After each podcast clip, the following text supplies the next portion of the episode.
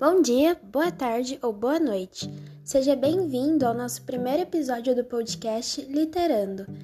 Nesse podcast, vamos ter como objetivo abordar a leitura como recurso didático, um meio de lazer e de aprendizagem.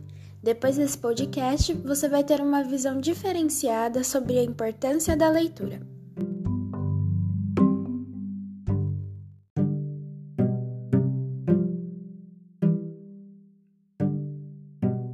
Nesse primeiro episódio, decidimos entrevistar a professora do SESI 408, Edna.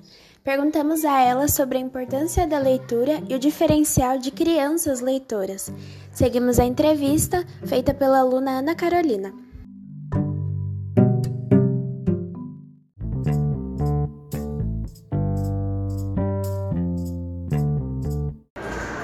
Então, hoje nós estamos aqui fazendo entrevista com a professora Edna sobre a importância da leitura para as crianças. É, se apresenta, fala um pouco sobre você primeiro, para depois a gente começar a entrevista.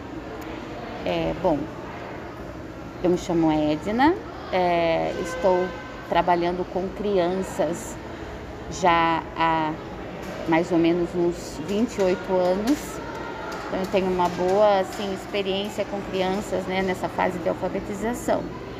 É, comecei na, na escola estadual, fui para a prefeitura e daí optei por ficar no SESI quando surgiu as aulas no período integral. Uhum.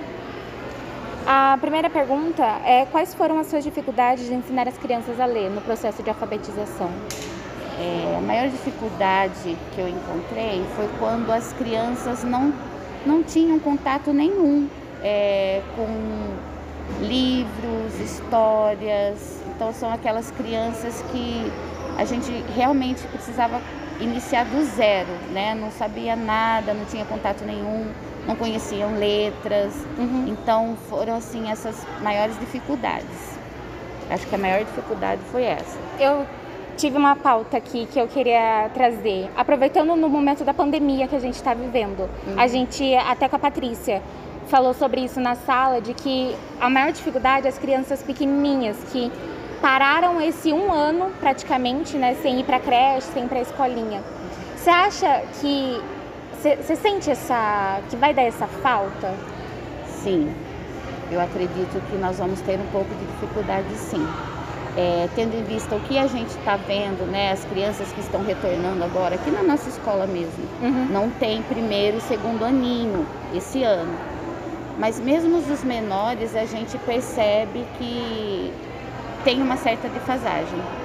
Então a gente está correndo atrás disso, né? O professor tem que estar diagnosticando e vendo que nós estamos atrás para ver o que a gente pode fazer para recuperar esse tempo que eles ficaram. Ainda que nós tivemos aula, aulas online, mas eu sei assim de creches, de escola de educação infantil, que as crianças não iam, pararam literalmente. Então uhum. eu conheço professores que estão assim relatando que os alunos não conseguem pegar no lápis, ainda não sabem pegar no lápis agora que retornaram, né? Não conhece a, a letra inicial do nome, não conhece o nome que já era para conhecer. É. E então eles estão tendo dificuldade sim. Tá, né, que tipo, eu tenho bastante contato com criança. Aí meu, meus priminhos, crianças assim de 5 anos pararam Uhum. Aí você vê, fala errado. Sim. Não sabe escrever. É uma defasagem muito grande, né? Sim. E, inclusive, nessa faixa etária, quando a gente percebe quando a criança tem algumas dificuldades, e a gente até conversa com os pais, é, pede para levar ao pediatra, para ser encaminhado para fono, no caso, uhum. por exemplo. E como eles estavam fora da escola, todo esse trabalho não foi feito, né? Então, tem muita criança que precisava de fono já desde o início e não está frequentando. Então, a gente vai ter que retomar tudo isso. As escolas estão retomando tudo isso. Então, tá, estão com dificuldades com certeza. É uma pena, né? Uhum. Aí né, a gente já falou das escolas primárias, principalmente na época da pandemia.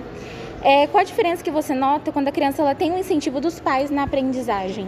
Nossa, é muito grande, é nítido quando a criança é estimulada, os pais é, costumam né, oferecer gibis, livrinhos, contam histórias. As crianças vêm assim para a escola com uma bagagem muito grande. Então, é, podemos dizer assim que é meio caminho andado. É mais fácil trabalhar com essa criança. Uhum. Essa criança já tem contato com as letras, já tem contato com o mundo da leitura.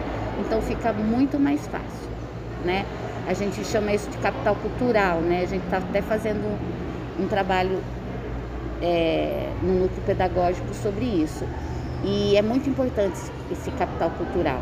A criança tem que ter contato com essas é, diversas formas de cultura, leituras, e isso ajuda muito é, na aprendizagem dos estudantes.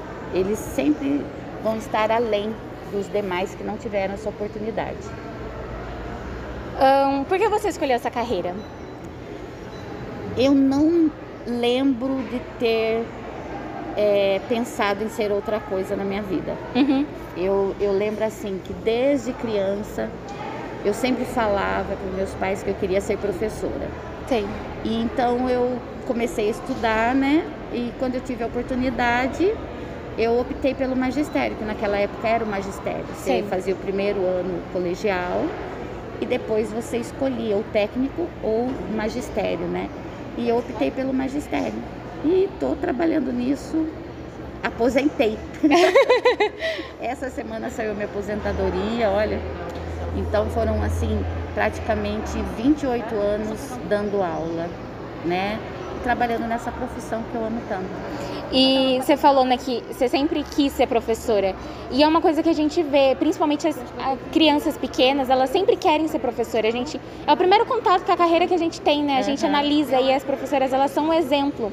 Sim. Eu, eu- eu- a minha irmãzinha mesmo, ela fala assim, ah, eu quero muito ser professora. e é uma coisa que a gente brinca quando a gente é criança. Sim, sim. Toda criança, assim, toda menina É. principalmente, né? Acho que todas. A gente pega as bonequinhas, coloca, Sim. ensina. Aham. Essa é uma coisa curiosa de se perceber. Sim. É... Foi só isso. Eu só queria falar, né, da- dos livros que você falou quando a criança ela tem a bagagem. Isso é muito importante. O Sim. gibizinho. E na- a nossa, graças a Deus a gente tem uma biblioteca muito boa. Sim. E as crianças aqui elas têm essa influência, né? Inclusive, eu, eu digo até assim, que mesmo as crianças que não sabem ler, né? É, é importante o pai dar livros Uhum. e ela criar, mesmo olhando as imagens, contar a história a partir das imagens.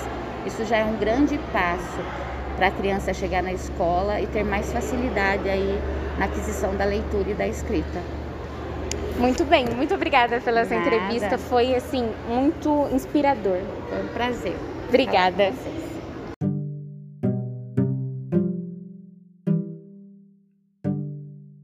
Então, esse foi o nosso primeiro episódio do podcast Leiturando. Esperamos que você goste e nos acompanhe em mais um episódio dessa jornada.